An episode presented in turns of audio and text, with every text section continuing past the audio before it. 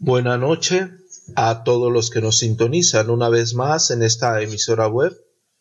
Que la gracia de nuestro glorioso Señor Jesucristo esté siempre con todos ustedes, que nos conceda de su suprema bondad, sabiduría y misericordia cada día y que nos brinde la capacidad de conducirnos en sus sendas de paz, verdad y justicia. De este lado del micrófono les saluda cordialmente el pastor Adrián Horta, transmitiendo en vivo desde Ciudad Obregón, Sonora, México por fanpage Radio Gracia y en nuestra página web www.iglesiareformadagracia.com.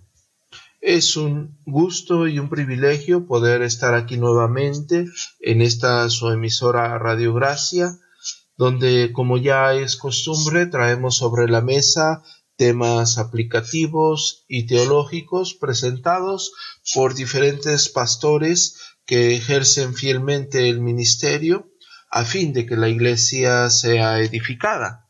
El día de hoy traemos un tema bastante controversial, eh, donde en, el ambiente eh, teológico reformado internamente discrepan en varios argumentos y ha sido eh, motivo de bastantes discusiones a través de los tiempos.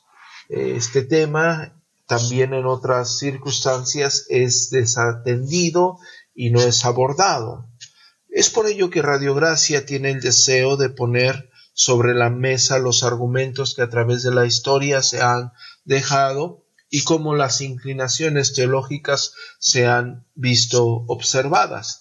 Y para ello tenemos con nosotros eh, como invitado al pastor Sergio Daniel Brito de Argentina, quien nos estará hablando acerca de este interesante tema teológico que es el lapsarianismo, las, las doctrinas lapsarianas. Pastor Sergio, buena noche. Buenas noches, eh, Pastor Adrián Horta, y a todos los que están escuchando, a los hermanitos y a las hermanitas que están escuchando. Muy agradecido por estar en este programa radial, donde veo que en este nuevo ciclo que empieza, eh, veo muy buenos programas que estuve viendo y le agradezco por estar acá y muy agradecido con el Señor. Le pedimos a nuestro amado Padre que nos esté ayudando en este tema para que podamos hacer de edificación al cuerpo de Cristo. Muy bien, pastor. Muchísimas gracias por, por acompañarnos, gracias por aceptar nuestra invitación. Y bueno, pastor, estamos en la mesa, un tema bastante complejo, con mucha discrepancia, pero también es un tema desatendido y, bueno, eh, como ha sido costumbre en Radio Gracia, vamos a empezar de menos a más en la entrevista. Y a mí me gustaría pedirle el grandísimo favor que le explicase a la audiencia de Radio Gracia para iniciar dos cosas. Una, que es el absarianismo y, y podérselos explicar eh, como si nunca hubiesen oído hablar de, del tema para que los que no nos conocen o no conocen este, esta doctrina puedan entenderla de una forma muy sencilla y en la misma pregunta donde usted nos explique qué es el absarianismo, decir de una forma muy breve cómo se divide para poder eh, este, seguir con un desarrollo de preguntas que tengo preparadas para usted a fin de que la iglesia de Radio Gracia eh, sea edificada. Pastor, Pastor Sergio, ¿qué es el absarianismo y cómo se divide? Sí. Eh, antes de responder a la pregunta qué es el absarianismo y cómo se dividen, quizá lo que estén escuchando, los hermanitos o las hermanitas, se pueden llegar a preguntar eh, ¿para qué me sirve esta doctrina o por qué esta doctrina en qué me sería a mí relevante para mi vida eh, práctica como cristiana, ¿no? Eh, muchas veces cuando ha tocado hablar de esto, muchas personas dicen, pero estas cosas a mí no, me sirven, es mejor hablar de otros temas. Pero la Biblia misma está llena de textos que habla sobre la soberanía de Dios. Cuando usted si ha tenido la, oportunidad de tocar un tema o libro de teología sistemática, se va a encontrar de ahí que sobre los atributos de Dios, y esto mismo estamos tocando también la teología propia de Dios, y los decretos de Dios y la predestinación de Dios. Y la Biblia misma nos dice en 2 de Timoteo capítulo 3, 16 que todas las escrituras inspiradas por Dios y es útil para enseñar, para reducir, para corregir, para instruir en justicia, a fin de que el hombre de Dios sea perfecto y enteramente preparado para toda buena obra. Y otro texto que me gustaría leer antes de dar la respuesta es en, el libro de Hechos, capítulo 20, versículo 27, Pablo dice así, porque no he ruido, rehuido anunciar todo el consejo de Dios. Y bueno, dicho esto, en forma sencilla, si alguno no, no, no, sabe mucho qué es esto, eh, voy a tratar de, tratarlo de explicar de una forma sencilla. Pero cuando abordamos este tema, que es el lapsarianismo, o cómo se divide, el lapsarianismo está tocando, o sea, el orden lógico del decreto de Dios, que ya vamos a profundizar después. Pero podríamos decir que es el estudio, ¿sí? El estudio del orden lógico en la mente, en la mente de Dios antes de, crear todo, o sea, antes de crear la creación, como Dios decretó o como ordenó, si quiere decirle, de permitir la caída ¿eh? Eh, del hombre o decretar y la reprobación en relación eh, con el decreto de elegir y salvar a los pecadores. Vuelvo a, a ver, explicarlo de otra forma, a ver si se puede entender. ¿Qué estamos viendo con esto del lapsarianismo? Bueno, tiene que ver con el orden lógico del decreto de Dios o con la, relación, podríamos decir, lógica, ¿sí? De esta, de la decisión que Dios eh, tomó en la eternidad, ¿sí? De, eh, sobre la creación, el permitir la caída o decretar la caída, la reprobación, y lo que tiene con que elegir y salvar a alguno y a otro reprobar. ¿sí? Eso es cómo se divide. Bueno, esta, esta, esta posición se divide en, dos. En, el, en, el, ámbito reformado podríamos decir que el supralazarianismo y el infralazarianismo. ¿sí? Supralazarianismo, supra es sobre, ¿sí? que ya pues vamos a profundizar sobre eso. Infra, debajo. Y la es caída. Entonces, estas dos posiciones se dividen en eso. Y la cuestión de ello es, cómo Dios predestinó, o sea, precede, como dice el supra, o sucede como dice el infra. Y este es el tema en cuestión de, lo que entre sí eh, debaten entre ellos, entre, estas dos posiciones. Eso es más o menos lo que, lo que estamos eh, eh, viendo, ¿sí? Digo esto último antes de cerrar. Entonces, estas dos posiciones se dividen entre supra y infra. Y entre ellos, vamos a ver ahora que eh, tiene que ver con el orden lógico del decreto. ¿Con qué? Bueno, con la relación lógica entre las decisiones que Dios tomó en su mente en la eternidad, en la eternidad pasada. Muy bien, pastor. Muy bien, excelente explicación. Estamos hablando del orden lógico del decreto de Dios y tenemos dos posiciones que es el supralapsarianismo y es el infralapsarianismo y una dice sobre y una debajo en un lapso de tiempo. Estamos hablando del orden lógico con el cual Dios decretó las cosas y tenemos estas dos posiciones en las cuales vamos a estar hondando. Y el, término, la palabra que usted nos ha dado en significado, nos da más luz acerca de lo que eh, habla cada posición. Pastor, sin más preámbulo en esta introducción, porque el tema es, bastante profundo, como, como bien lo sabemos, eh, ya, ya internándonos a las posiciones, quiero que primero nos, nos explique a la audiencia de Radiogracia qué enseña el, el infralapsarianismo, ya que nos explicó la palabra, qué, enseña el infralapsarianismo Y, si nos puede hacer favor de una forma muy breve de explicarnos algo con argumentos bíblicos, de darnos la teoría teológica y darnos un poco de lo que ellos abordan en términos bíblicos. Pastor Sergio. Eh, sí, la posición entonces infralazariana, o sea, lo que ellos sostienen, que el decreto de Dios, en el orden lógico, podríamos decir, de, Dios, eh, cómo se lleva, decir, a cabo o cómo se ejecuta en la historia esta, esta posición, ellos eh, creen que es así. Primero, el infra cree que Dios creó, o sea, crear a los seres humanos, permitir la caída y después de que está la caída, predestinar para salvación a algunos y dejar a otros en pecado, o sea, lo que es conocido como la elección y la reprobación, y de justificar a los elegidos en Cristo y condenar a los demás.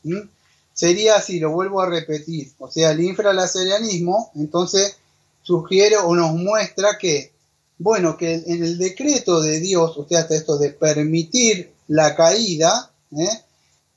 precede, o sea, la caída al decreto de elección. Si no entienden esto, los hermanitos, los hermanitas, sería así.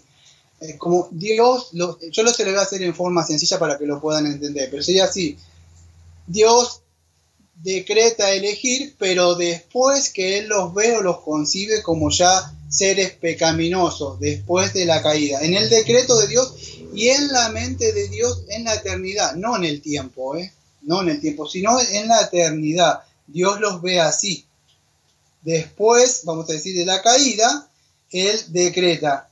O sea, Dios los escoge, vamos a decir, y pasa por alto al no elegido. O, si lo quiere decir de otra forma, no le concede su gracia. ¿sí? Él lo, pero Él los contempla ya, o los contemplaba de la eternidad ya como criaturas eh, caídas. Eso es lo que enseña eh, eh, a grandes rasgos el, infralacerianismo. O sea, voy a profundizar un poquitito más, si me tiene paciencia, sobre esta posición, pero ellos apelan, vamos a decir, a, a, la posición o la condición de que Dios lo ve a estas personas ya como creados, y esto es importante, Dios lo ve como creado ya, en la condición de ya seres creados pecaminosos. ¿eh?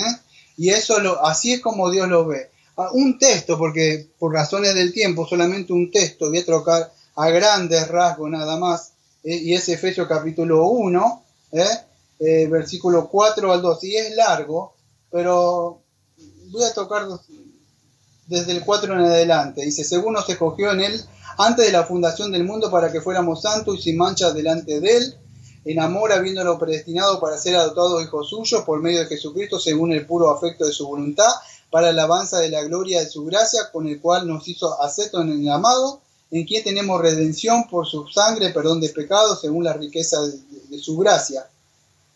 En el versículo 9 dice, dándonos a conocer el misterio de la voluntad según su beneplácito, el cual se había propuesto en sí mismo. Y hasta el versículo 12. Yo me frené ahí por razones de tiempo. Pero en sencillas palabras, en el orden lógico de Dios, es que Dios ya lo ve a ellos como ya caído. Primero la, la, el, la caída y después escogerlos a ellos. Así lo ve esta posición. O sea, ellos interpretan así, el pensamiento de Dios, primero está la caída, ¿sí? O sea, la caída precede a la elección. Si no entiende, lo vuelvo a repetir, sería así.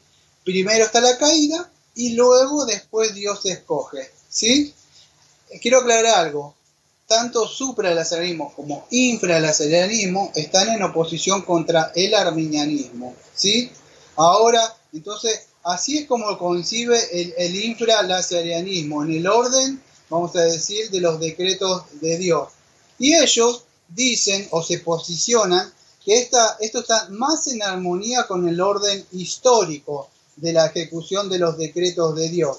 Como que esto podríamos decir que parece más reflejar el orden eh, lógico de Dios en la eternidad o en el consejo de Dios. Dice que es el, más, vamos a decir, de alguna forma, Berkos en su teología sistemática dice como es el más modesto. ¿Por qué? Porque refleja el orden histórico revelado en la escritura. Ellos apelan a decir que en las escrituras nosotros aparecemos como condición pecaminosa y entonces eh, Dios escoge. Así lo ve esta eh, posición. Dice ser en más lógico, por supuesto, en contra de que vamos a ver después del supralazarianismo. Así es como ellos lo ven, eh, vamos a decir, como Dios lo vio en la mente. Y esto vamos a ver que ellos están en contra de otra posición que es la del supralazarianismo. Eso es a grandes rasgos para mostrar un poco lo que enseña el infralazarianismo.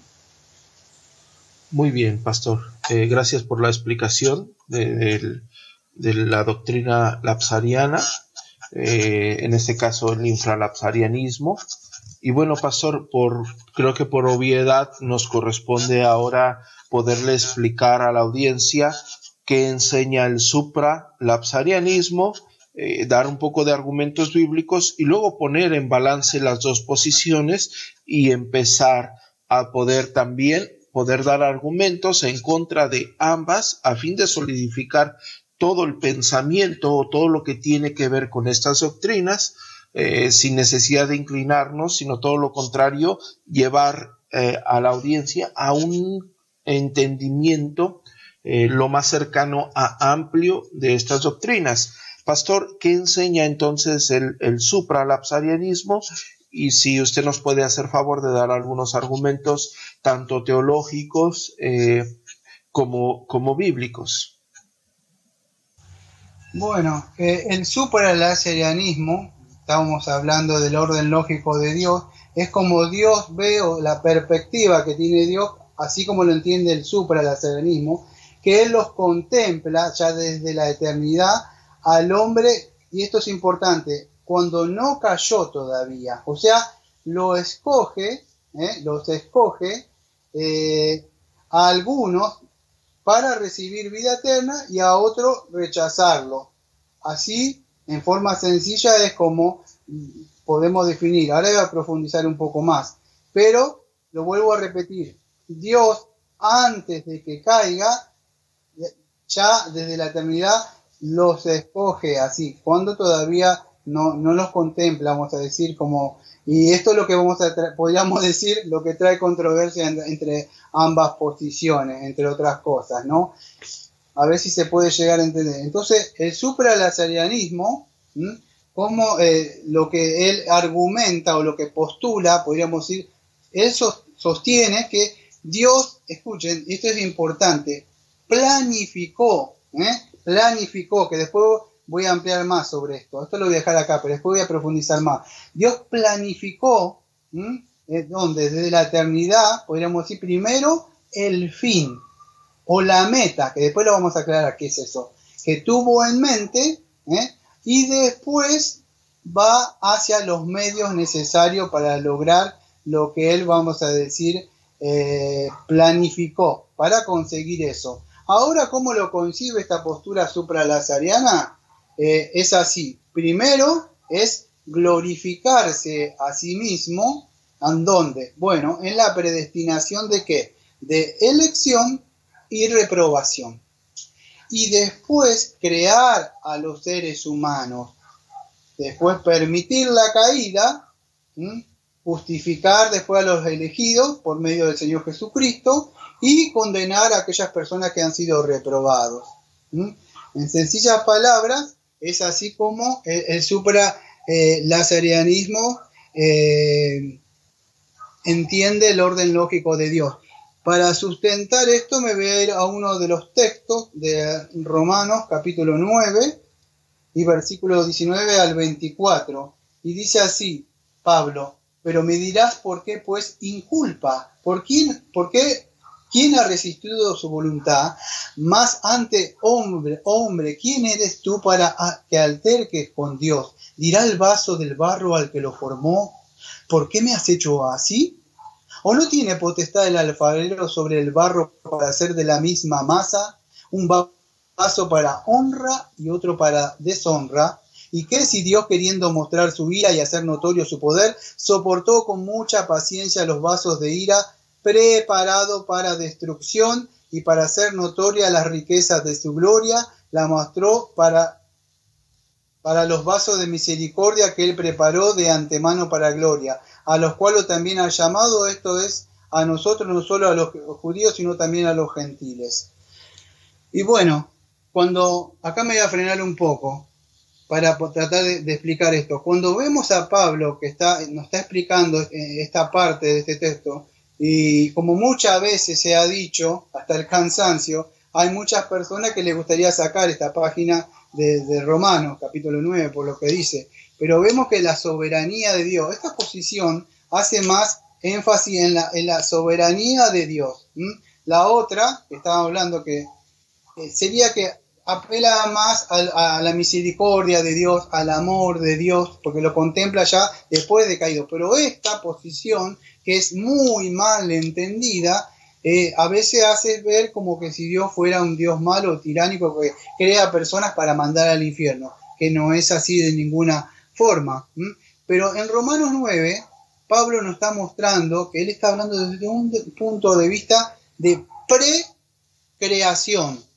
Y para argumentar esto me he valido en esta ocasión de la teología sistemática de dogmática reformada de Gerardo Sbock, que está hablando de la teología propia, y él en una parte citando a Calvino dice así, parafraseándolo yo, a Calvino, él dice así que son vasos preparados para destrucción, dice Calvino, y él dice, él dice es decir, que son abandonados y condenados para la destrucción.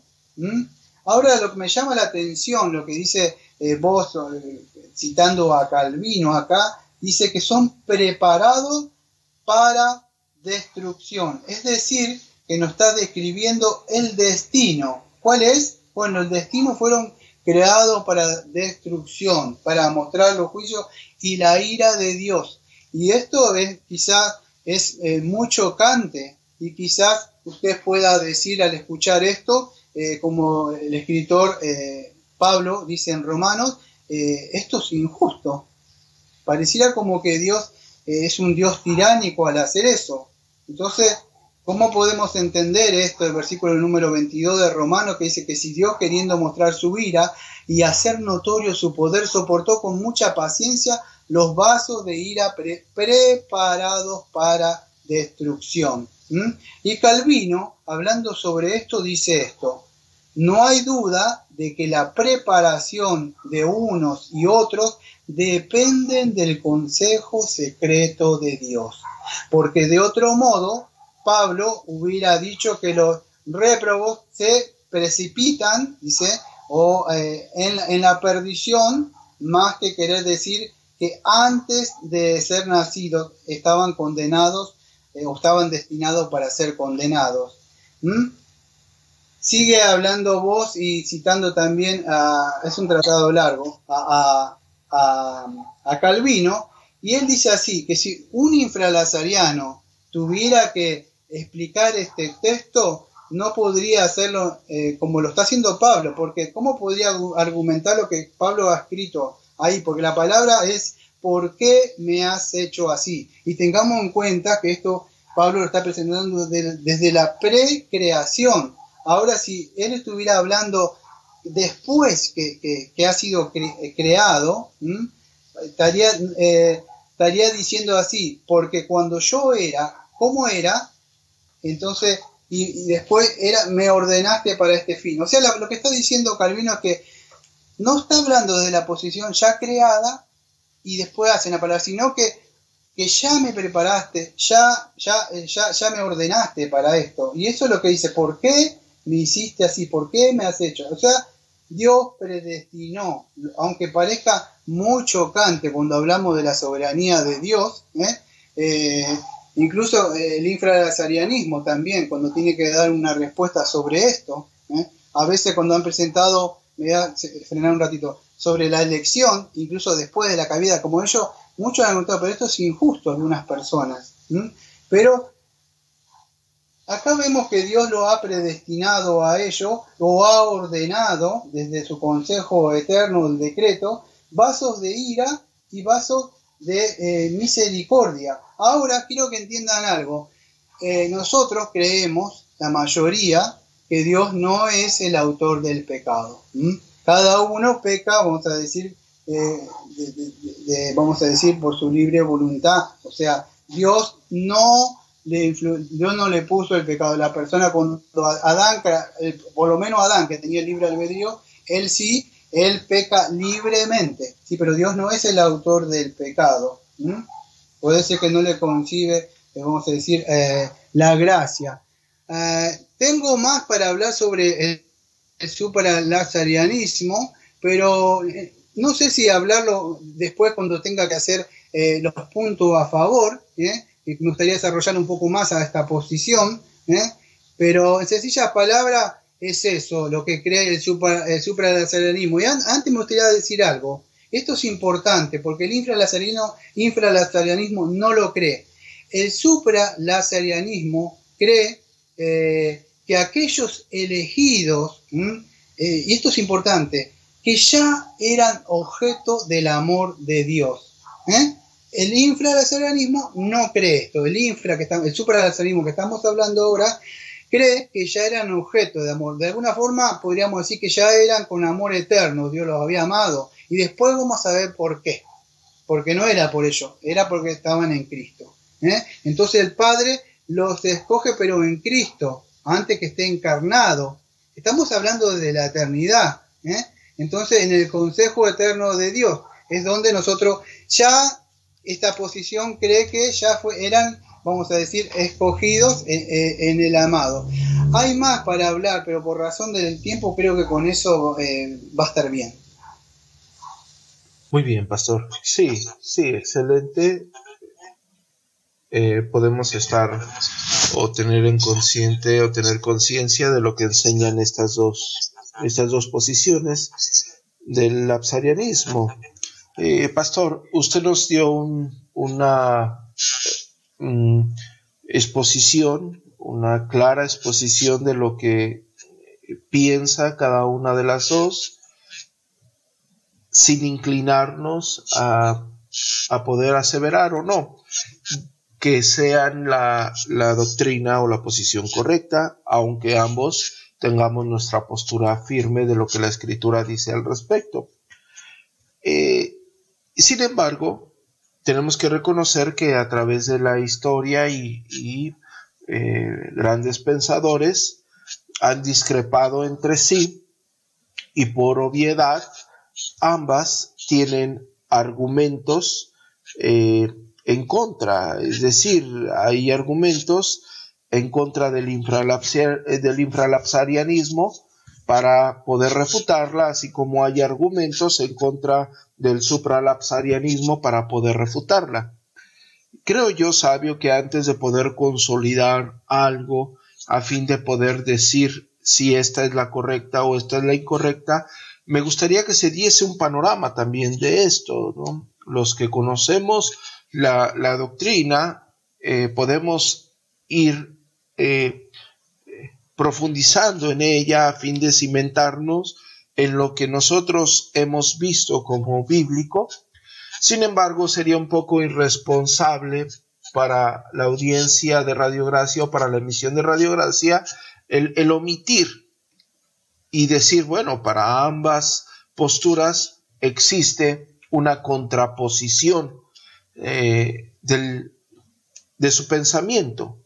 Pastor, me gustaría mucho que nos hiciese favor de dar estos argumentos en contra de ambas posiciones. Primero me gustaría que nos diese los argumentos en contra del infralapsarianismo, eh, para posteriormente hacerlo en contra del supralapsarianismo, ya que ya hemos dado sus pensamientos, ya hemos dicho lo que piensan, ya hemos dicho cuál es su posición dentro del orden lógico del decreto de Dios y, bueno, vamos a, ir entendiendo que ambas han tenido sus, discrepancias y por, como lo dije anteriormente, por obviedad, las personas han dado argumentos en contra de estas posiciones. Pastor, nos hace favor a hablar en contra, si se puede decir, en contra del, del infralapsarianismo. Eh, sí, bueno, los argumentos en contra de estas posiciones, eh, Son varios, yo voy a dar uno o dos, pero los argumentos en, contra del infralaxarianismo, uno de ellos podríamos decir que, ahora lo voy a explicar un poco más amplio, pero parece ser que cuando Dios reprueba, vamos a decir, a, esas personas que no le concede eh, su gracia, eh, es más una respuesta, vamos a decir, a, a la injusticia humana o podríamos decir el pecado, pero no, no, no, no quiere profundizar o no quiere decir de una forma eh, que fue del beneplácito de Dios. Ahora, ahora voy a dar más, voy a profundizar más sobre esto. O sea, ¿cómo podríamos decir? Eh, ellos se atreven más a, decir, mantenerse más por debajo de la caída. Sería eh, como que Dios permite el pecado. Y ahora voy a explicar por qué. Esto yo creo que es el punto débil de esta posición, porque ellos dicen como que Dios coincidió o permitió el pecado, ¿sí? más que lo decretó. O como podríamos decir que tomó conocimiento de la entrada del pecado y nada más y lo permite. Yo creo que es así. Dios es soberano. Esto, esto lo, estoy, eh, así por lo menos lo veo yo. Dios es soberano. Y amado, si algo se mueve fuera de la soberanía de Dios, todo lo que vamos, vamos, a, vamos a imaginar un círculo. Y Dios es soberano todo eso, Dios lo abarca todo, ¿no? Pero si algo se mueve, incluso el pecado, queriendo entrar, eso significa que hay alguna fuerza superior o un mal eh, eh, que está sobre Dios y Dios está luchando permitiendo. Eso no sería un Dios soberano.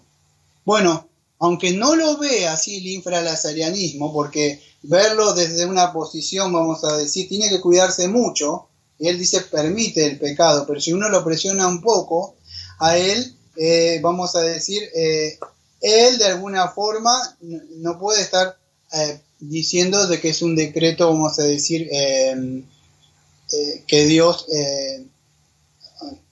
discúlpeme, se me olvidó la palabra, no puede caer del lado del arminiano.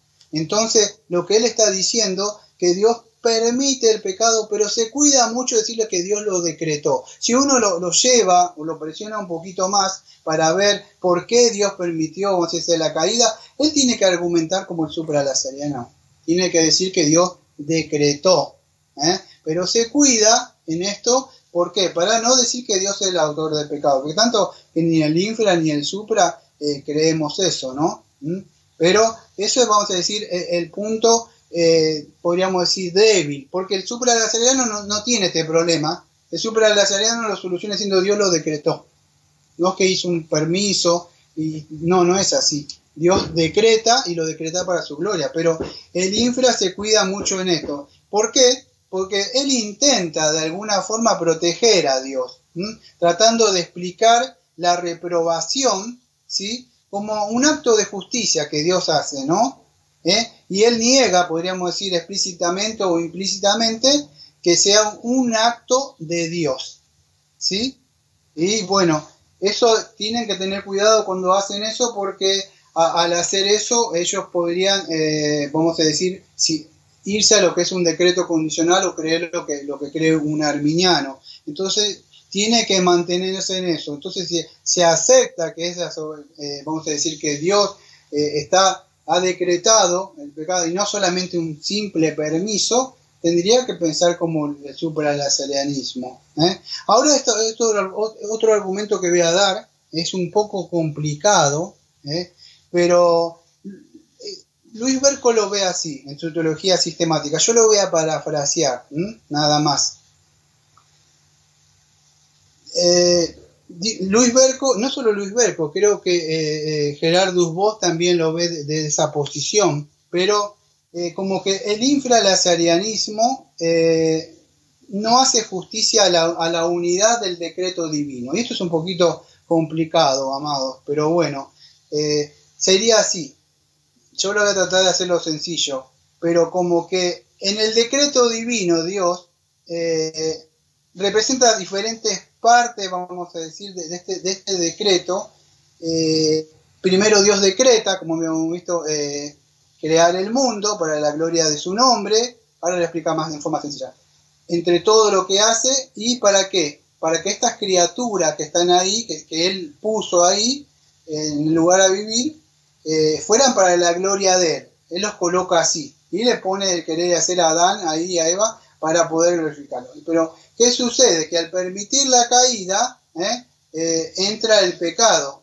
Y esto pareciera, y acá donde quiero ir, pareciera como si fuera una frustración del plan original de Dios. Es como que tiene que volver a modificar, podríamos decir, y volver a decretar. Ahora creo que, eh, si no me equivoco, vos, o Gerardo Vos en teología propia, él habla, y creo, creo pensar que está hablando de lo mismo, que él dice así, hablando sobre este punto, que toda, él dice así, palabras textuales, toda objeción que sugiere que las diferentes partes del decreto de Dios surgen por estapa fruto de su observación, debe ser rechazada por ser incompatible eh, con la eternidad. Y él sigue diciendo, primero hubiera habido un decreto de la creación, luego de la caída y luego de la predestinación, o que estas partes no hubieran eh, seguido a la una en la otra en el orden eh, temporal, y es algo que contradice a las escrituras. Si no entendió nada, o sea, si no entendieron nada, en sencilla palabra lo que está diciendo es que pareciera como que se fuera, estuviera desencadenando, aunque ellos no, lo ven así, yo creo que un arminiano no va a decir que es salvo por obras, pero eh, de alguna forma pareciera como este decreto no sigue como, como mismo eh, eh, Luis Berco lo dice, esta posición no hace justicia a la unidad del decreto de Dios. No sé si se pudo entender, es un poquito complicado, eh, es así. Y ambos, podríamos decir, esta posición, como que vamos a ver la otra, eh, no dan una respuesta sólida, vamos a decir, a, por qué Dios eh, permitió o decretó el pecado. Eso es también otra. Ellos no pueden, no, no dan una respuesta a, a, por qué Dios ha decretado o permitió el pecado. Eso podríamos decir eh, algunas objeciones sobre el infralazarianismo. Muy bien, pastor. Este, aparte de un poco complicado decir que Dios permitió, ya en términos teológicos, eh, como bien lo menciona, y bueno, este sí, sí, esa grieta es, es bastante grande. Pastor, pero también hay argumentos de parte de los infralapsarianos eh, al, a oponerse al supralapsarianismo. Eh, ¿Cuáles son esos argumentos en contra del supra, pastor? Eh, sí, los argumentos contra el supralazarianismo. Bueno, presentamos recién los, de, los, los, del, eh, los, del. Bueno, sería así. Yo voy a, dar uno o dos. Pero ellos argumentan el infra en contra del supra, de que Dios eh, de alguna forma, eh, esa es eh, como podemos decir la crítica que ellos hacen de, de Dios, es que esas personas que Dios ha escogido no son personas concretas, sino solamente que están en la mente, podríamos decir. Cuando Dios elige a estas personas, todavía no estaban. Entonces ellos están de alguna forma están diciendo eh, bueno, esto es solamente no es un, argumento como para decir, sino que es algo que está sucediendo ahí. Eh, yo voy a opinar algo que yo creo que es así. Eh, no estoy diciendo que lo leí en ningún lado. Este es el argumento que dan ellos, pero ese argumento también podríamos decir que si fuera así, nada más que está en la mente de Dios, bueno, podríamos decir que la creación también está en la, creación. Eso es, en un tiempo, en la eternidad. Por supuesto, eso lo va a llevar a la realidad, él lo va, después en su decreto y su providencia, él lo va a llevar a realidad. Pero ellos argumentan eso, que estas personas solamente estaban en la mente de Dios solamente, que no es algo, eh, vamos a decir, eh, eh, algo como concreto, no sé si sería la palabra, ¿sí? un momento porque tenía más, más, cosas y se me, se me mezcló. Acá tengo. Bueno, algunas objeciones a la posición entonces del supralazarianismo. Bueno, lo mismo que el supra que dije recién. Eh, en sí, eh, hay varias divisiones. Algunos, la mayoría, creen que Dios ha decretado. Otros, otros creen que Dios solamente ha permitido la, caída. ¿eh? Y esto es importante, o sea, por lo menos para mí, ¿eh? de que Dios si ha permitido o ha decretado. ellos dicen solamente de que esta posición es como algo que está en la mente, pero no, no es, vamos a decir, algo concreto o sólido. Y eso es lo, que el, supra eh, cree sobre el, perdón, el infra sobre el supra.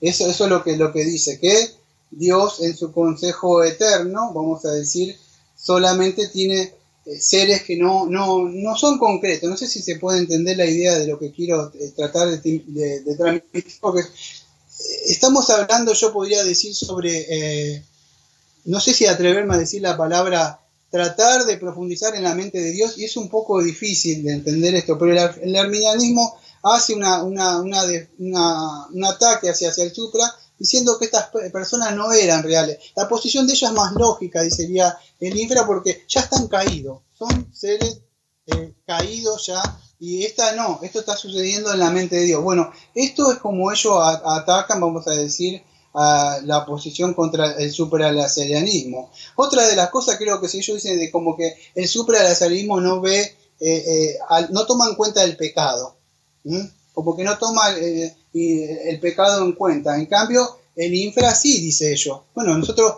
vemos que Dios elige a esa persona porque ya está en pecaminosa, pero acá no, es como que sería injusto, dice ellos, porque no está el pecado.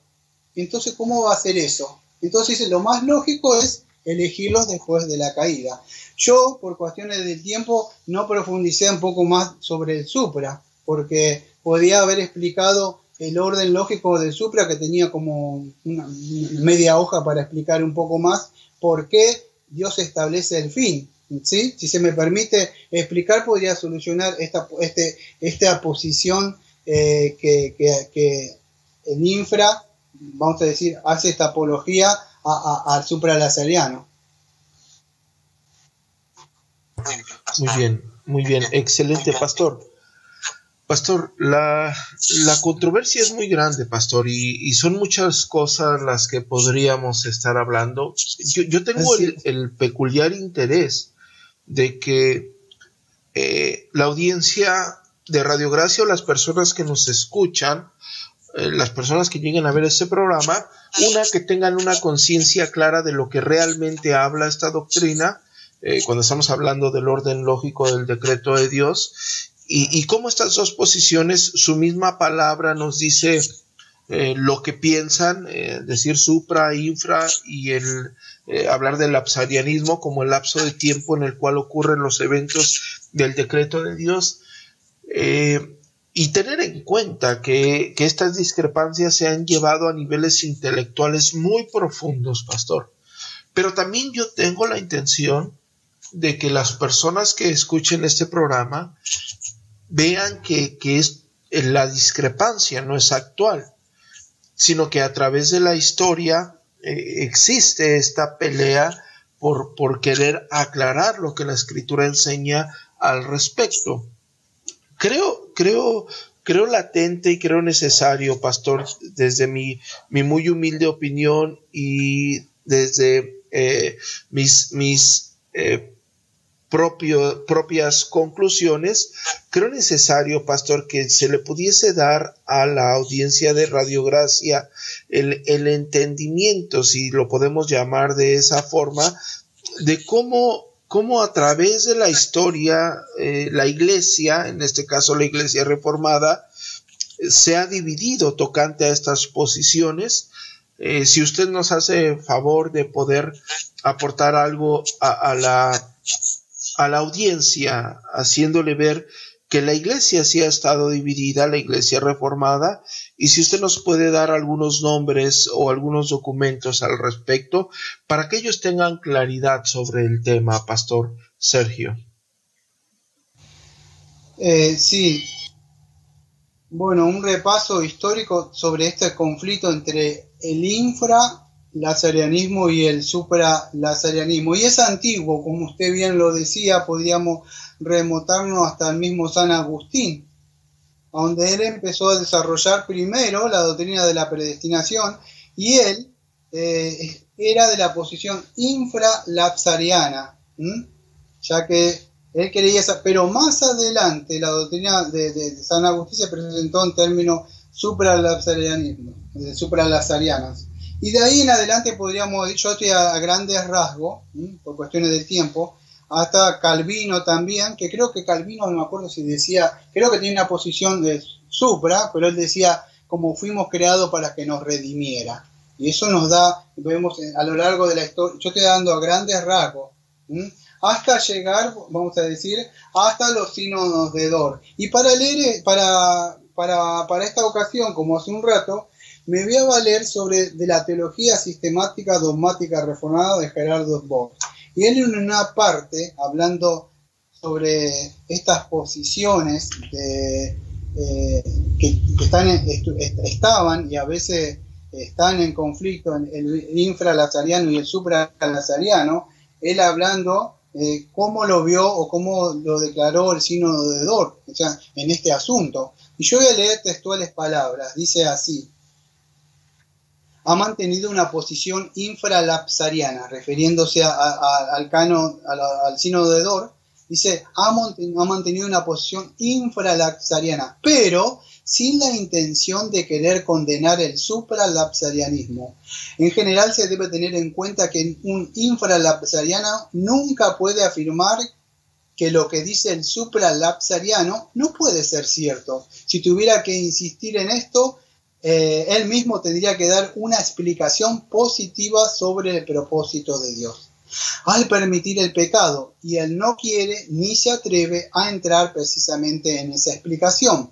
Por lo tanto dice, me mantengo por debajo de la caída. Pero él no juzga al supralazariano. A lo sumo, podría exigir que el supralazariano también dejara el asunto como algo dudoso o pasara sobre ello en silencio. ¿Mm? Entonces el sínodo de Dor no quiso condenar al supralazarianismo, ¿eh? lo vemos ahí. Bueno, vos, eh, Gerardo, vos empieza a explicar por qué. Bueno, porque en esa asamblea no eran pocos, eran muchos de alguna posición, eran supralazarianos.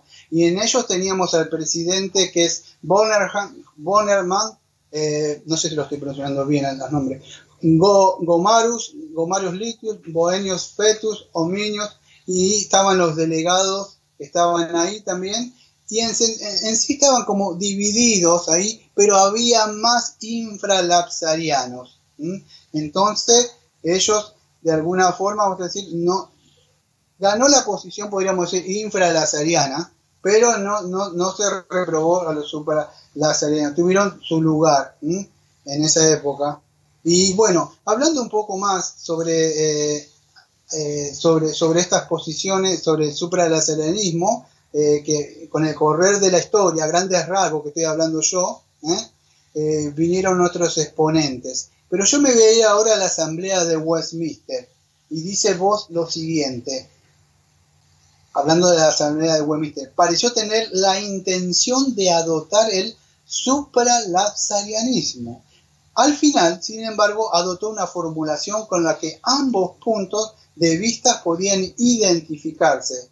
Su eh, prolocutor, dice Edwise, era un firme supralapsarianismo en los Países Bajos, y bueno, sigue hablando. O sea, lo que está diciendo, lo que podemos ver a lo largo de la historia, es que siempre hubo esta oposición, y podemos ver que, eh, aunque el supralapsarianismo eh, tuvo su lugar y no fue rechazado, como vamos a decir, eh, vimos con otro, o la posición es arminiana, pero tomó lugar o preeminencia el infralazarianismo. Y a veces el infralazarianismo se vale de esto, vamos a decir, para sacar argumentos históricos para apelar algo.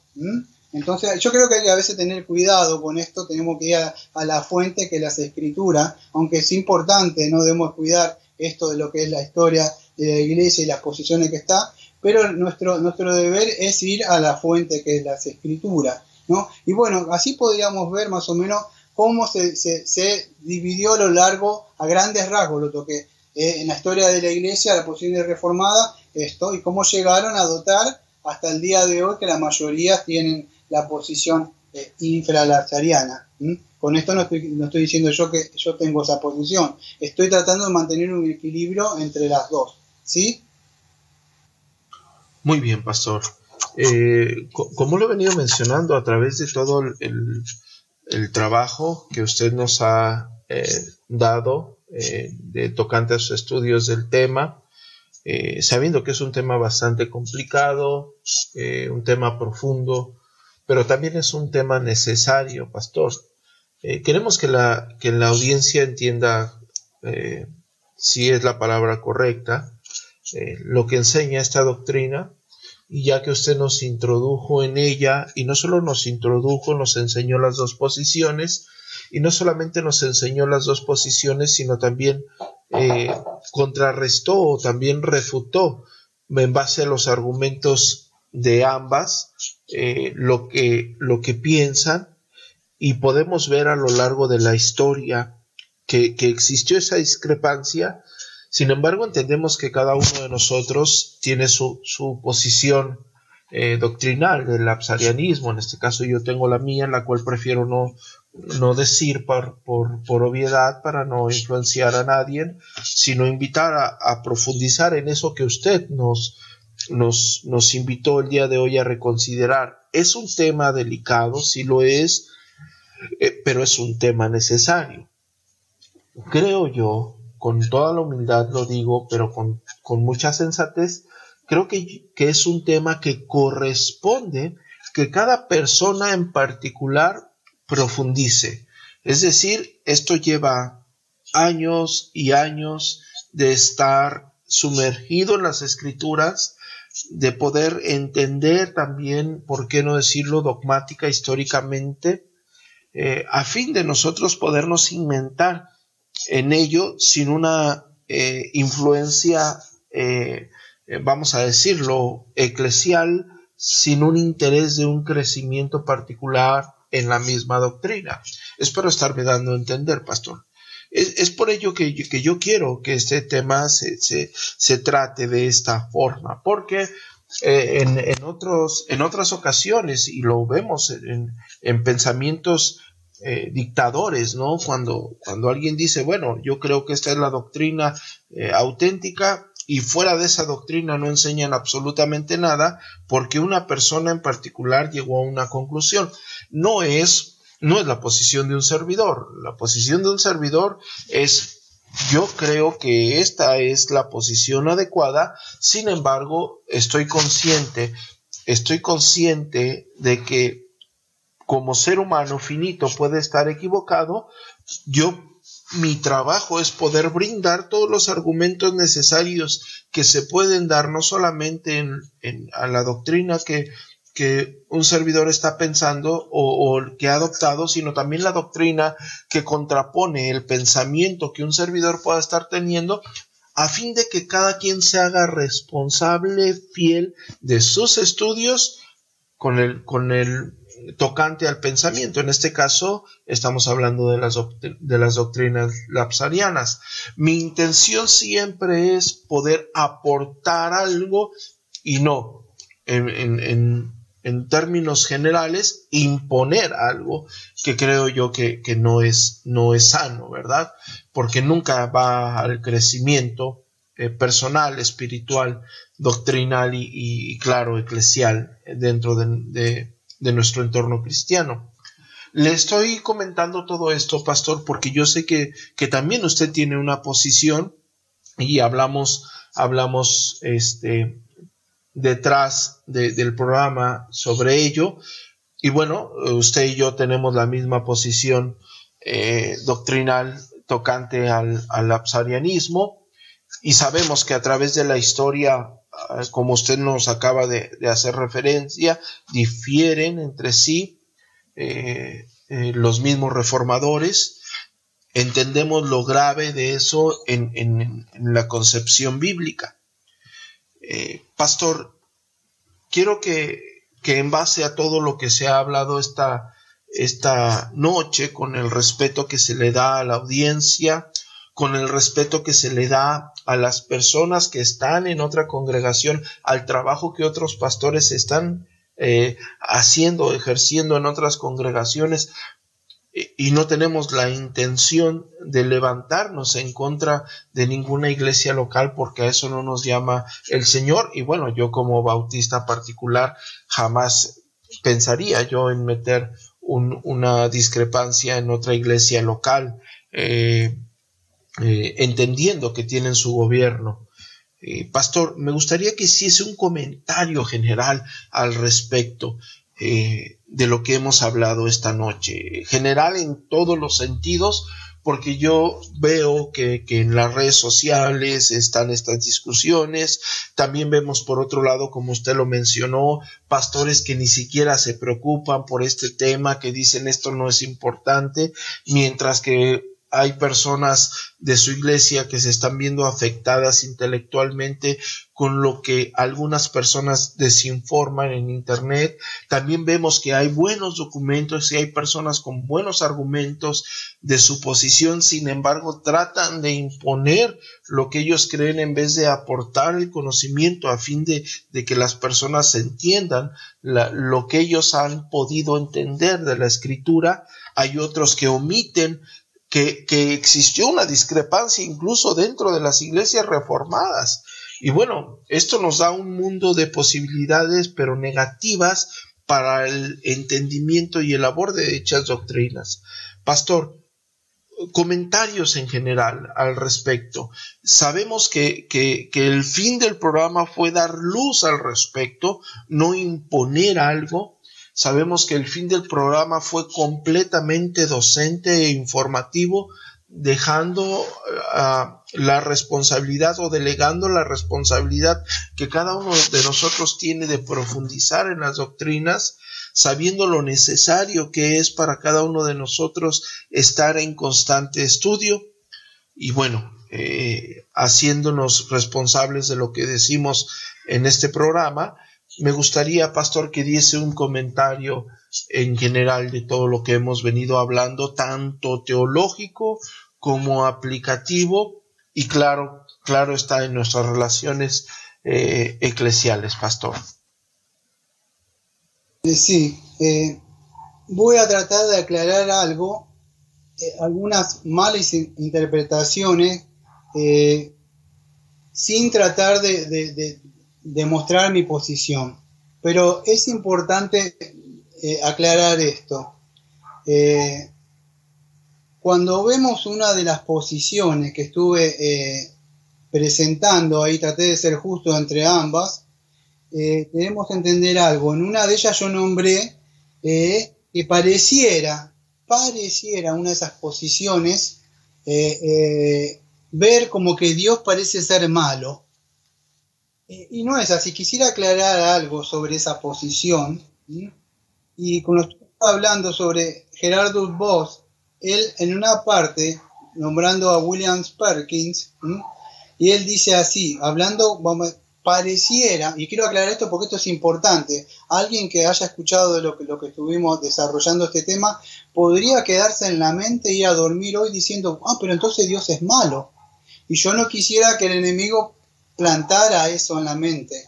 Entonces, vos en una forma explica lo que dice William Perkins. Y él dice así, vamos a dejar que Perkins hable en este punto siendo el mismo partidario, bueno, habla de la posición supralazariana. Cada uno sabrá, eh, guiado por el Espíritu Santo, esto lo estoy diciendo yo, guiado por el Espíritu Santo eh, y las escrituras, cuál es la posición. Como dijo el pastor Luis, no estamos queriendo imponer, nosotros no somos eh, dueños de, la conciencia, el, Señor de la conciencia es el Señor Dios.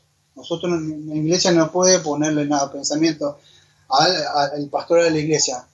Es Dios el Señor de la conciencia. Pero me gustaría citar este escrito que dice, que, que dice Perkin así. Y él dice lo siguiente, Perkin. Algunos nos acusan de enseñar que Dios ha predestinado a hombres al fuego del infierno y que los creó para la destrucción. A esto respondo en primer lugar que la reprobación, en la medida en que se pertenece al primer acto, es decir, en la medida que se refiere al propósito de abandonar a la criatura y mostrar en ello justicia, es absoluta. Eso es lo que enseñamos y creemos. El pecado mismo se produce tras el abandono y el permiso justo de Dios. Sin embargo, la reprobación absoluta o indefinido, sino que toma en consideración, no, perdón, me, pasó una palabra. Sin embargo, dice Perkin, la reprobación en tanto que pertenece al segundo acto, es decir, al propósito de condenar, no es absoluto o indefinido, sino que toma en consideración el pecado, porque nadie parece, perece más que por su propia culpa, y nadie es predestinado al infierno ni a la destrucción sin que importe nada, sino por su propio pecado. Y en segundo lugar, respondo que Dios no ha creado al hombre simplemente para destruirlo, sino que para que por su justa destrucción del pecador, Él demostrara su justicia, porque es algo bastante diferente castigar al hombre en la medida que es un pecador mediante una destrucción justa. Y esto está tomado también de la predestinación y la gracia de Dios de William Perkin. Bueno, quería aclarar ese punto porque quizá algún hermanito o una hermanita ha escuchado y, puede haber entendido como que Dios pareciera eh, como que si fuera eh, un Dios tiránico y malo. Me pareció justo aclarar eso. Estuve escuchando atentamente lo que decía usted y trato de... es muy difícil tratar de, hablar de, sin de uno estar dando argumentos de lo que la posición que uno cree, pero trato de cuidarme de, decirlo. Tengo algunas, algunas cositas más para decir, pero eso dependería de usted. Eh, sí, sí, yo lo entiendo, pastor. No, no se, no se preocupe. Porque tendría que aclarar, sin decir nada, eh, eh, cómo es el orden lógico de Dios, sin estar presionando, sino decir cómo Dios lo concibe y por qué. Porque nosotros somos seres racionales creados a la imagen de Dios. Entonces, por consiguiente, me gustaría aclarar ciertas cosas sin estar diciendo, no, esta posición o aquella.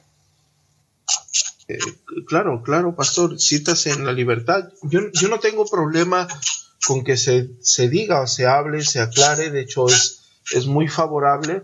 Eh, lo, lo, que yo siempre trato de dejar en claro como, primero como cristiano, eh, segundo como persona que estudia las escrituras, tercero tengo una responsabilidad pastoral, cuarta hay, hay una digamos que en las redes sociales a veces es benéfico, a veces no, que hay personas que, nos miran a nosotros como personas fiables en las cuales pueden acudir para algún, algún tema, alguna complicación doctrinal, pero esas personas pertenecen a otras iglesias que quizás aunque de, comunión cercana o lejana, eh, podemos discrepar con la autoridad eh, de aquel pastor tocante a diferentes ideas y en mi ser, al menos como, como ministro y como lo dije anteriormente, como bautista particular, nunca yo pretendo meterme, meterme a otra iglesia local a imponer lo que un servidor ha creído o ha pensado eh, en, en, términos doctrinales eh, de cualquier punto, ¿no? creo que sí puedo aportar o podemos aportar, así como en otras ocasiones y, y, en, y actualmente otras personas aportan a mi vida, otros maestros aportan a mi vida eh, eh, en términos de erudición. Eh, nosotros podemos hacer lo mismo, afectar a otras personas positivamente, pero está lejos de imponer. por ello, el programa del día de hoy es, se habla con respecto a las doctrinas lapsarianas, eh, porque existen las dos partes, existen las contraposiciones, existen los argumentos eh, históricos y creo yo que de mi parte sería inmaduro decir que como yo creo esta posición, todo lo que esté fuera de lo que yo creo está mal, sabiendo que yo soy un hombre eh, finito y puede estar y está, estoy completamente convencido, en, en muchas formas equivocado. Más bien creo yo que de una forma madura se puede exponer y hablar el tema con, con, con sensatez, con sobriedad, pero con mucha humildad. Eh, le digo nuevamente esto porque, bueno, pastor, yo no tengo ningún problema con que se empiecen a dar argumentos y recorramos el, punto, teológico, el punto teológico a profundidad. Eh, lo puede hacer con toda, eh, con toda tranquilidad, pastor. Sí, gracias. la verdad sin amor no sirve y el amor tratar, eh, eh, el infra trata de profundizar en el amor, en la misericordia a veces, pero sin la verdad, como decía Agustín, no sirve de nada. Entonces un balance justo sería decir la verdad, pero con amor, sin estar diciendo yo queriendo estar, eh, imponer lo que yo creo. Pero voy a tratar de, mostrar algunas cosas para que queden en clara cuando hablamos del que yo estuve armando una de las posiciones del Supra Creo que el propósito de Dios, y todos creemos que es la gloria del Señor Jesucristo. O sea, la gloria del Hijo de Dios. O sea, ¿cómo es esto? Bueno, todo lo que hacemos nosotros es para la gloria de Dios. Cuando yo estoy hablando del fin, tanto de las posiciones de ambas, como los ven, una de ellas que es que, para aclarar, que se cree que no se toma en relación al pecado, o sea, cuando vemos el fin, Dios, ya que es cómo tiene Dios en fin, cómo lo establece. Ejemplo, yo la otra vez tenía que hacer acá un caminito, que no conozco mucho de albañilería, pero tuve que hacerlo.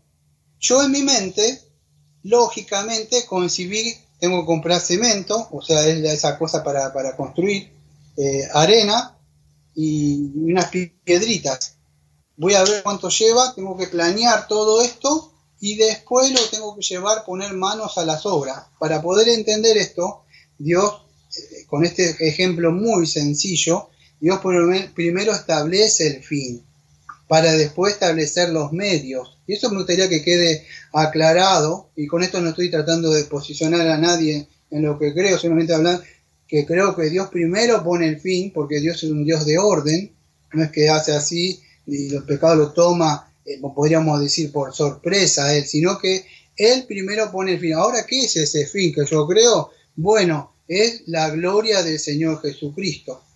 Entonces, Dios determina, creo que a su Hijo primero, ¿para qué? Antes de la fundación del mundo y le da un pueblo. Esto es importante, o sea, creo que es así. Dios fue, o el Señor Jesucristo, el Cordero que fue dado antes de la fundación del mundo. A mí no me dio tiempo de hablar eh, porque no quiero, lo vuelvo a decir como dijo el pastor Luis Horta, eh, los escritos y muchas de las cosas que hacen en escrito, eh, podríamos decir, son buenos, pero nuestra regla de fe y obediencia es las escrituras, donde nosotros tenemos que tomar. Hay ciertos escritos que son buenos, yo alguno de ellos, que sin tratar de imponer dogmáticamente a las personas, uno de ellos fue un teólogo que era eh, Thomas Godwin, y él era de una posición supralazariana, y él veía esta posición cristológicamente. Eh, ¿Cómo sería esto? Bueno, lo que veía, esto lo voy a tratar de resumir en dos o tres minutos, a lo, sumo cuatro o cinco, pero él lo veía de esta forma, que eh, la iglesia fue designada, podemos decir, para Cristo y no Cristo para la iglesia. Yo sé que estas cosas son muy difíciles, pero lo, que trato de dejarlo en la mesa para que ustedes mismos puedan indagar, buscar y guiado por el Espíritu Santo y Santa Palabra puedan ver. Y vamos a ver por qué es importante. Porque este, este eh, Godwin por lo menos decía que eh, él lo veía más de una posición supralazarena cristológica, en el sentido así de lo que él defendió podría decir, partía de la cristología. Eh, él decía así, que eh, la iglesia fue dada a, Cristo y no Cristo a la iglesia. Y quizá esto pueda ser un poco difícil de entender, eh, más allá que la posición que cada uno postule o se mantenga. Pero es importante, si, entendemos que Cristo fue dado a la iglesia por un resultado de la caída, entonces podríamos ver que el propósito eterno de Dios es de alguna forma redimir al pecador y está en eso, por supuesto. Pero si lo vemos más cristológicamente, como lo veía Godwin, sería que eh, eh, la iglesia fue dada a Cristo y no Cristo a la iglesia. Y de esa forma se glorificaría a Cristo. Esto es una forma eh, como tocar el iceberg nada más de todo el tema eso. Eso me gustaría, me quería aclarar, tengo muchas cosas, y lo vuelvo a decir, es muy difícil tratar más o menos de, porque nosotros no queremos influenciar en nadie, pero tampoco que queden esas, esas, esas lagunas de decir por qué esto y por aquello. Pero creo que Dios primero pone el fin y después los medios. ¿Qué es esto? Bueno, Dios pone eh, el fin, que es glorificar a Dios, a Cristo, y después el medio. ¿Cómo es? Por medio de esa caída. Que eh, vemos que y siempre vamos a estar en, estos, en, estas cosas, así como podríamos decir entre el armeniano y el calvinista. Son, son temas que están ahí. Esto es importante, no sé si me permite, ya está saliendo de esto. ¿Por qué dirá esto es importante? Amado, porque eh, no sé si eh, hay una pregunta más o puedo ir, cerrando ya o hay otras preguntitas más para, para decir por qué es importante esto. ¿Por qué será que es importante esto? Porque si usted es cristiano o es cristiana, eh, estas, estas doctrinas, aunque son difíciles, más allá que eh, el infralazareno tenga razón, el supralazareno tenga razón, dejando esas cosas, debemos entender que hay un Dios que ha decretado todo, tanto antes o después de la caída, sin, sin ponernos ahí entre esa postura, y usted puede acostarse tranquilamente hoy en su cama de que si usted ha ejercido fe en el Señor Jesucristo eh, y se ha arrepentido de sus pecados y ha ido a Él y Él le ha concedido por su libre voluntad y gracia ese perdón en Cristo Jesús, usted puede entender que todas las cosas que están acá no suceden por suceder, porque Dios le dio cuerda al mundo, al mundo y ya está. Dios gobierna todas las cosas. Hay un Dios la obra que empezó en usted la va a terminar. Y esto le puede dar descanso, porque estas doctrinas, las reformadas, no son para elevarnos o jactarnos, sino para traernos humildad, ver que este Dios que tenemos nosotros, que ya desde antes de la fundación del mundo ha elegido personas como cree el infra que después de las que pero él sigue siendo soberano y usted puede descansar en este Dios no es un Dios que hoy le da la salvación y mañana se la quita. Usted la pierde porque no, no, pudo perseverar. Eh, las escrituras nos, están mostrando eh, que hay un Dios soberano. Ahora me gustaría decir algo, porque ah, quizá con los que están escuchando son, es amplio el abanico y quizá en el auditorio hay, haya personas eh, que no están en Cristo. Y me llamó la atención a ver qué es esto. Y, pero si usted no está en Cristo, la Biblia dice que hoy es un, Hoy es un tiempo de gracia. Y la Biblia dice que se avecina un juicio. Y si usted no está en Cristo, más allá de estas doctrinas que estamos hablando, estamos hablando de la relación que como Dios, eh, eh, tanto la eternidad como después, Dios va a pagarle al, pecador. Nosotros nacimos muertos en delitos y pecados. Todo esto que estamos viendo, más allá de esto, eh, si usted no ha estado en Cristo, vuelvo a decir de nuevo, porque todo lo que hablamos tiene el Señor y presentar el Evangelio. El Señor Jesucristo va a venir por segunda vez. Estamos viendo acá esta relación antes de que viniera Cristo. Usted agarra la Biblia y ve todo, en toda esa teología bíblica, y va a ver cómo se cumplió profecía por profecía. profecía. La, la Biblia dice que va a volver en segunda en la segunda venida. O si usted muere, dice Romano 96, que después de la muerte hay un juicio. ¿Qué va a hacer usted? Usted se va a encontrar con un Dios soberano. ¿Qué, es lo que le va a decir? Entonces, hoy es un tiempo de gracia si usted está escuchando y no es cristiano o no ha venido a Cristo. Puede eh, comunicarse con el pastor Adrián Horta o conmigo o con alguno eh, que predique el verdadero evangelio, tanto el pastor como yo, estaríamos libres, creo, de, presentarle y gozosos de, llevarle el Evangelio, si usted no está en Cristo Jesús. Y si usted está en Cristo Jesús, y bueno, gócese porque usted ha creído en un Dios soberano y puede descansar tranquilamente hoy en Él. Bueno, amado. Sí, pastor. Gracias. Gracias por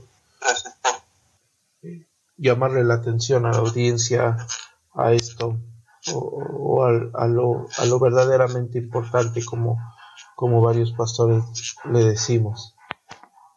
Pastor. Me gustaría decir algo antes de cerrar. Sí, no, adelante, pastor, adelante. Yo, yo estoy... corto, muy corto. adelante, pastor, no le quito.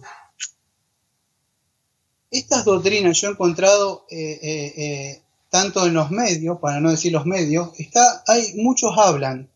Vivimos en una, una época donde las doctrinas reformadas se venden muchos libros, hay muchas prédicas, el conocimiento se adquiere muy, muy rápido así, pero quiero que entiendan algo. El conocimiento de estas cosas no es sinónimo de una vida de piedad. Yo he conocido o he visto personas que hablan, hablado fluidamente de, estas posiciones. Ahora cuando yo veía, vamos a decirlo, Exacto. ¿eh?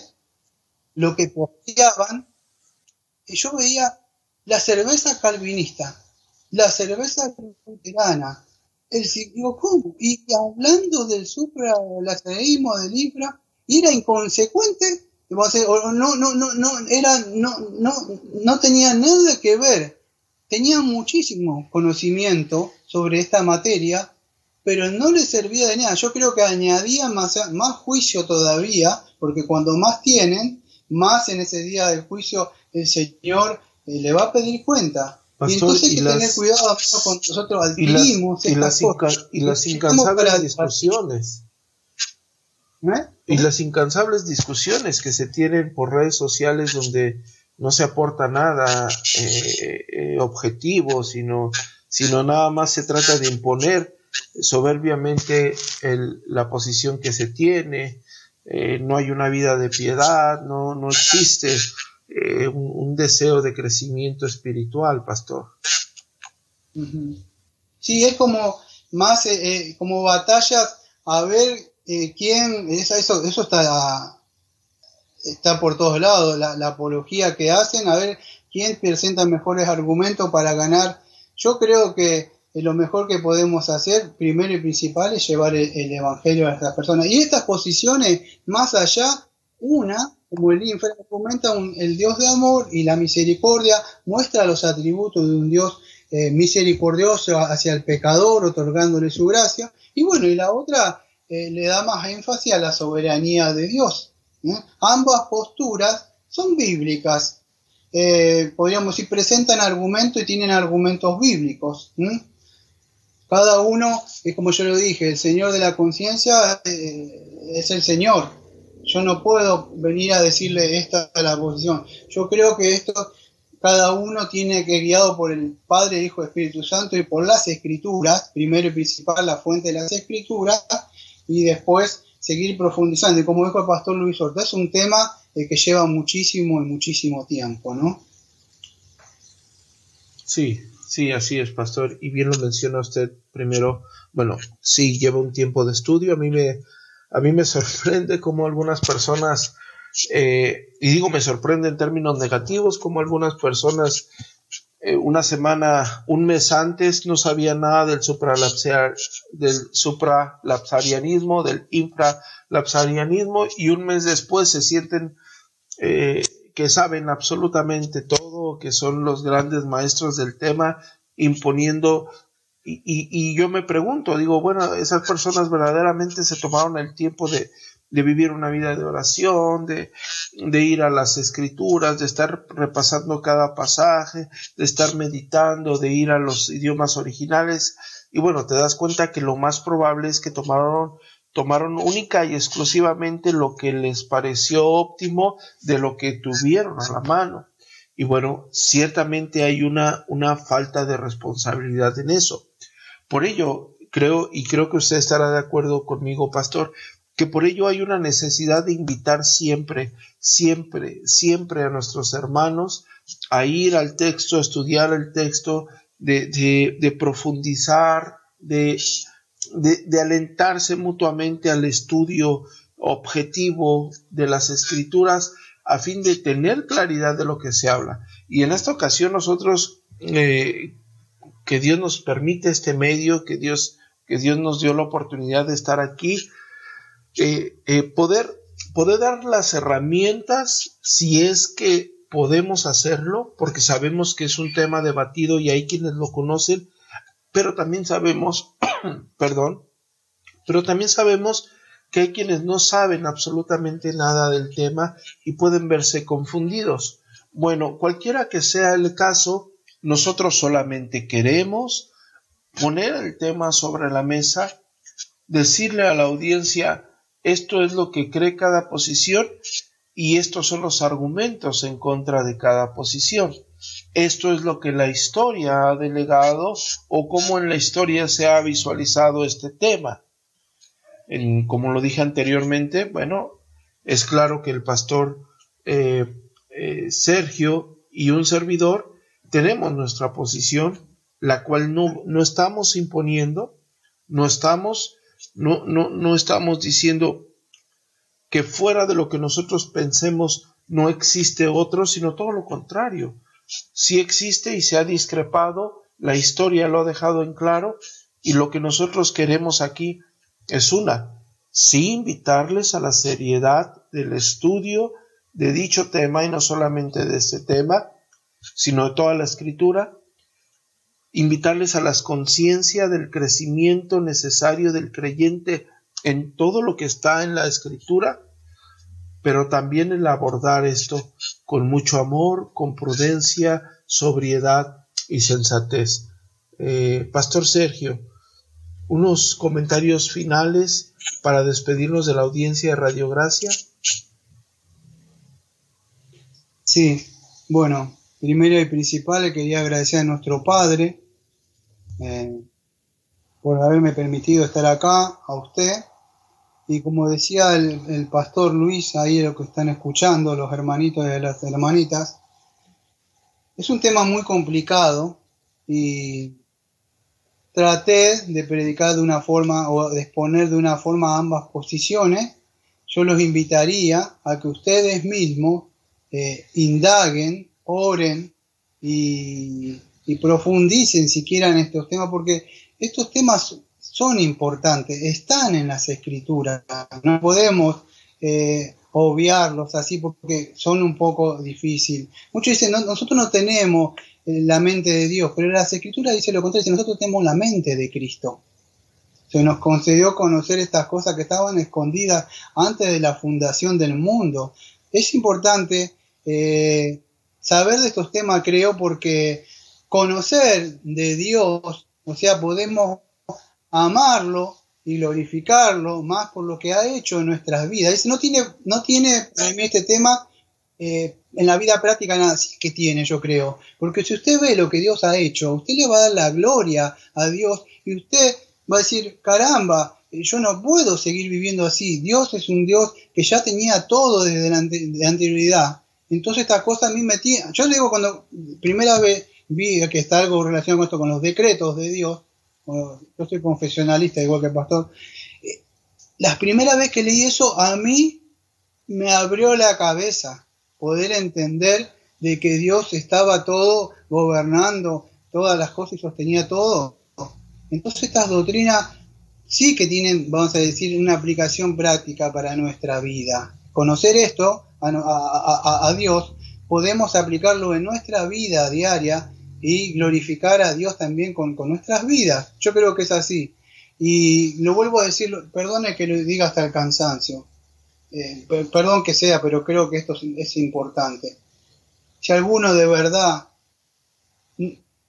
está sin Cristo, puede comunicarse con el pastor o conmigo y, y podemos gustoso hablar del Evangelio, de Cristo, de que para usted perdón y salvación en su pecado. No importa como sea los puritanos, no hay pecado chiquito que usted en el día del juicio se vaya a librar. Y no hay pecado tan grande que no haya perdón en Cristo.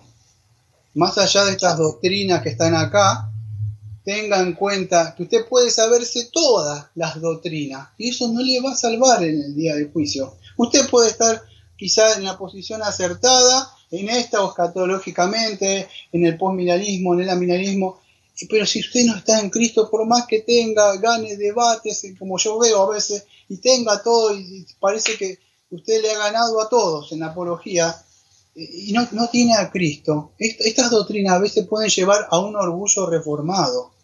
Nosotros las tocamos porque están ahí, pero tenemos cuidar de, hablar de, estas cosas como también dicen aparte en la confesión, consumo, cuidado de estas cosas y cuidarnos, especialmente aquellos que predican o, o llevan el evangelio, el evangelio, porque estas doctrinas a veces el enemigo o el pecado quiere levantarse el orgullo adentro para mostrar el conocimiento y eso es pecado. Debemos mostrarlo porque está en las escrituras, pero como un sumo cuidado. Y bueno, para que ya dije, si usted está en Cristo, perdón que lo digo de nuevo, si está en, está en Cristo, usted puede darle gloria a Dios, porque Dios, tanto si fue, si tiene una posición como en otra, no sé si sea supra o infra, Dios a usted le escogió. Y eso, si está en Cristo, usted puede glorificar a Dios.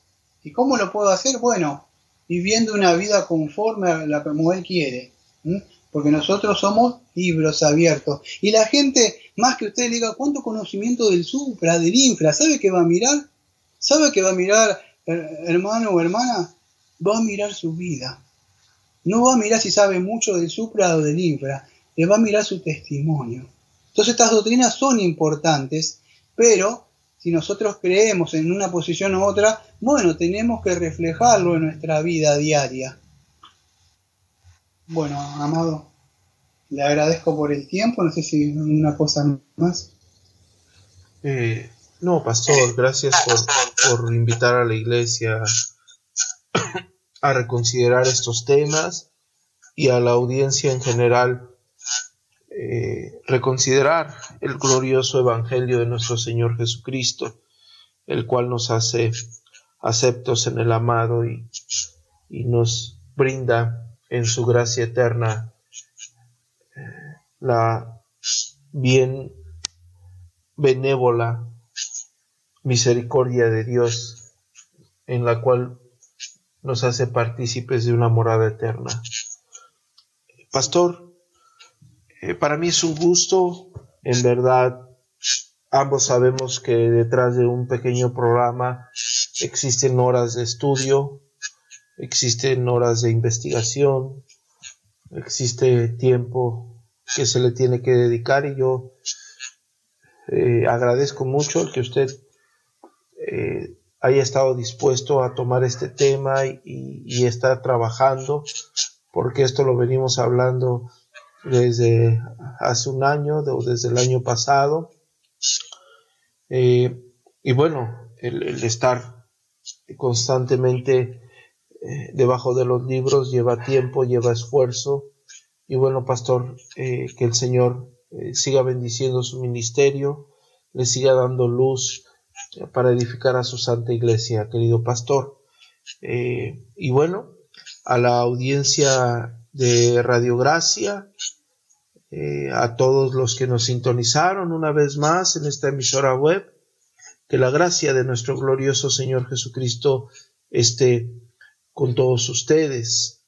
Que nos conceda de su suprema bondad, sabiduría, misericordia cada día y que nos brinde la capacidad de conducirnos en sus sendas de paz, verdad y justicia.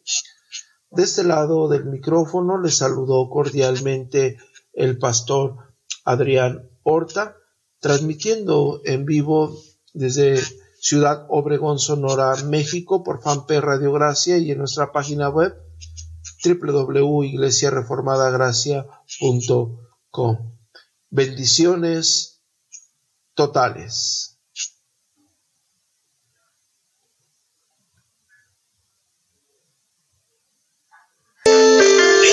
Gracia por un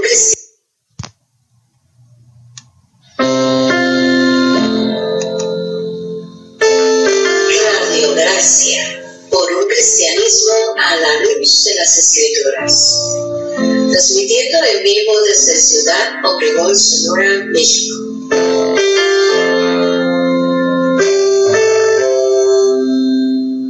Vía fanpage Radio Glass y en nuestra página de internet www.iglesiareformadagracia.com